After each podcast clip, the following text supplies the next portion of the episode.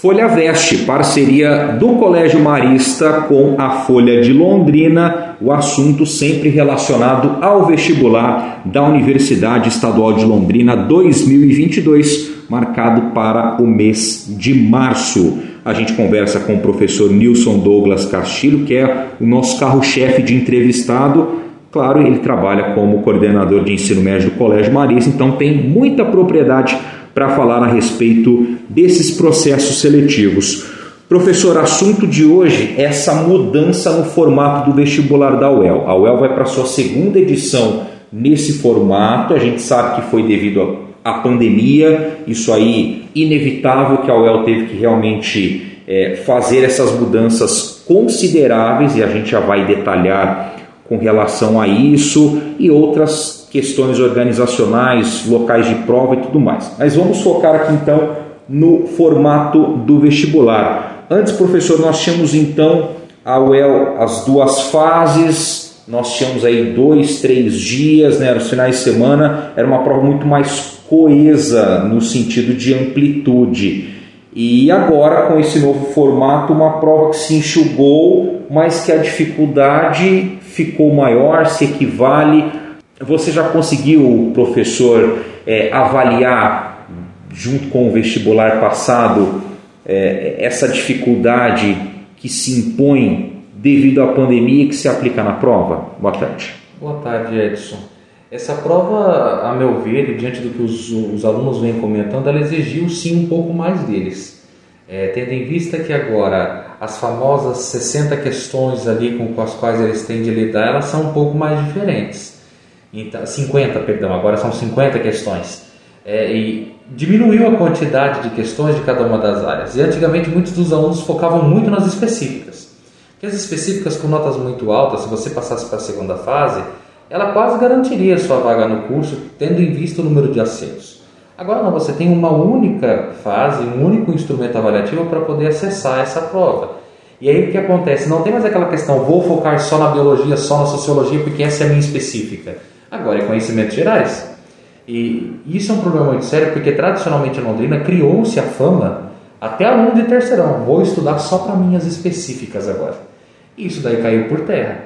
Então, além de ser um entrave uma dificuldade que se instalou, tem uma dificuldade ali de quebra de cultura que precisa ser ter dentro da cidade. Isso mexe até numa estrutura de cursinhos. Cursinhos ofereciam CPM, curso por matéria, ou específicas elas ainda acontecem, ocorrem, mas elas não precisam de tanta evidência mais, porque agora não necessariamente essa específica vai fazer toda a diferença. Então exige um pouco mais sim do aluno. Porque o aluno ele tinha até uma, digamos, uma margem de erro maior, talvez, né? Eu falei assim, bom, eu não sou, eu não sou tão bom em artes, uhum. então as questões de artes ali acabei errando a grande maioria, só que isso não interferiu na minha nota de corte. O, o para valer mesmo são as específicas. Não tem mais isso. Exato, e com o número menor de questões, a possibilidade de acerto também diminui. Então você tem menos questões, menos possibilidade de acertar. O que, que, é mais sentido aqui, professor? Porque se a gente for pegar, é, no formato antigo eram 60 questões de conhecimentos gerais, 20 questões de língua portuguesa e literatura e 10 questões da língua estrangeira moderna que o aluno podia escolher no ato da inscrição. Isso sem falar das propostas de redação, eram textos menores de duas a quatro propostas. Agora, a, as questões de conhecimentos gerais caiu para 36 as de língua portuguesa e literatura caíram de 20 para 10 e de língua estrangeira moderna de 10 a 4. Qual é o impacto mais sentido aqui? Na sua opinião, claro. O impacto maior, ela gira em torno dessa questão dos conhecimentos gerais. Por quê? Porque agora tem menos espaço para cobrar uma grande quantidade de conteúdo. E o manual do candidato não diminuiu o conteúdo em relação quando tinha 60 questões.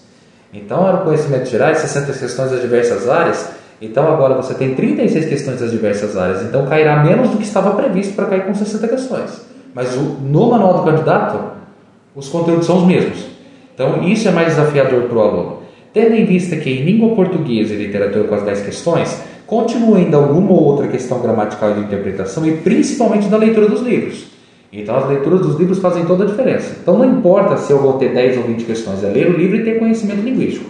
Língua estrangeira também não tem um impacto tão grande, tendo em vista que ainda pode escolher e são quatro questões ao invés de dez. É possível ter uma folga ainda Exatamente. dentro disso para trabalhar conteúdos mais Exato, mas importantes. agora conhecimentos gerais você tem menos espaço para cobrar a mesma quantidade de conteúdo. O manual do candidato não diminuiu só porque diminuiu o número de questões. E pode acontecer de algum conteúdo importante ter, ter que ser deixado de lado Exatamente. devido à quantidade. Exato. E na, e na parte da redação, professor? No que diz respeito à redação, no ano passado a UEL foi explícita.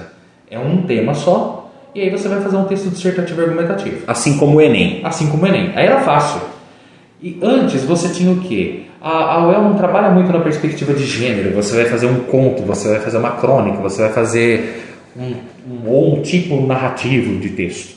A UEL colocava ali, ela trabalha muito com o que a gente fala de sequências de texto. Então você, num próprio texto de dissertação de opinião, você pode narrar, contar uma história para criar um argumento. Então ela valoriza muito as competências que você tem. Aí ele pode te avaliar no argumentar, no narrar, no expor, não necessariamente engessado dentro de uma estrutura de um gênero de texto. Esse ano ela jogou justamente assim. É um tema único, um texto único, feito em prosa. Para quem é leigo na área, é um texto na inverso. Eu escrevo até o fim da linha. E aí pode ser argumentar, narrar, expor. Aí, aí nós não sabemos qual vai ser a surpresa para esse ano. Que coisa, hein, professor? Já era assim antes. Só que daí eu tinha de dois a quatro textos. Agora eu só vou ter um texto. E lembrando que, para eu chegar à correção desse texto, tem o mínimo de acertos na prova de conhecimentos gerais. Quer dizer, né, não são todas as redações que serão corrigidas. Exatamente. Por isso que também sobe a régua Uhum. na questão da dificuldade da prova de conhecimentos gerais. Com certeza. Então isso da redação também impõe um pouco mais de, não digo de dificuldade, mas talvez o aluno ele pode ser surpreendido. Implica mais preparação da parte dele. Ele tem que ter uma gama maior de escrita, não é só texto dissertativo e argumentativo. Talvez a UEL fez isso até para se afastar um pouco do formato do Enem. Para não ficar muito manjado, talvez. Exatamente, exatamente. E o vestibular da UEL é o vestibular da UEL, tem que ter a identidade dele.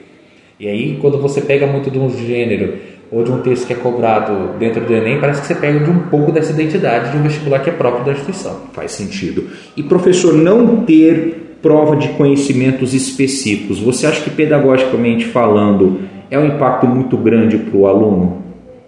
Quando a gente fala dessa régua, dessa Talvez pela exigência. possibilidade de ter mais instrumentos avaliativos. Mas como eu sempre digo, um aluno que estuda, ele está preparado para uma prova de 60, de 90 e de 30 questões. Lembrando que alguns cursos concorridos é sorte. Mas um aluno bem preparado dá conta independentemente do modelo de prova. Porque a prova de conhecimentos específicos, eu acho que também para o aluno é uma experiência de o que, que ele vai encontrar nas matérias do dia a dia, caso ele seja aprovado. Exatamente. E com a inserção do novo ensino médio, pode ser que essa ideia de especificidade volte. Mas a UEL ainda está analisando como é que isso vai acontecer com esse novo ensino médio. Porque reduzir a quantidade de, de questões, acredito, no meu ponto de vista, ser um pouco difícil, né, professor? É, acredito que seja difícil reduzir Chegou esse número de muito. questões. Talvez ele tenha algo de conhecimentos gerais, que é aquilo que a base coloca que todos os alunos do ensino médio têm de aprender, e depois dê possibilidade do aluno escolher alguma área específica, tendo em vista esse protagonismo e flexibilidade do currículo que o novo ensino médio pede. Mas isso ainda é muito cedo para a gente dizer como é que vai ser, tendo em vista que isso virá só para 2024 para frente. E também talvez a UEL pode voltar a fazer o vestibular em dois dias e daí Sim. colocar um dia somente para essa prova de conhecimentos específicos. A gente não sabe como é que vai ser a, a evolução da pandemia Sim. até lá nessa implantação do novo ensino médio. Mas então você acredita que essa supressão da prova de conhecimentos específicos é realmente algo temporário, pontual, devido à pandemia? Devido à pandemia e também porque o novo ensino médio vai pressionar os vestibulares a se modificarem. Então isso daí pode ser que dure pouco tempo.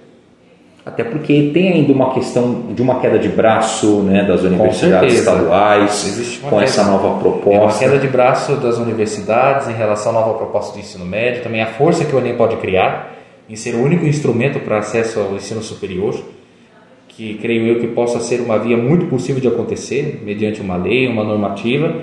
Então a UEL aí visa preservar um pouco da sua identidade, daquilo que é tradicional, para ingressar nos cursos dela, que ela está estipulando ali por meio do vestibular. Não perder a essência. Exatamente. Mais alguma observação, professor, quanto a esse novo formato? Algo que os alunos tenham que se atentar? A observação é: continue com a preparação como se fosse para 60 questões as anteriores, esqueçam esse foco muito específico e agora, tendo em vista essa redação com diversidade maior de gênero de competências da escrita, amplie o seu repertório de escrita, não fique só no dissertativo e argumentativo. Aí, em relação ao Enem, vira a chave de vez na redação para não cair nesse erro. Muito bem, professor Nilson Douglas Castilho. Até semana que vem com mais um assunto relacionado ao vestibular da UEL. Professor, um abraço. Muito obrigado.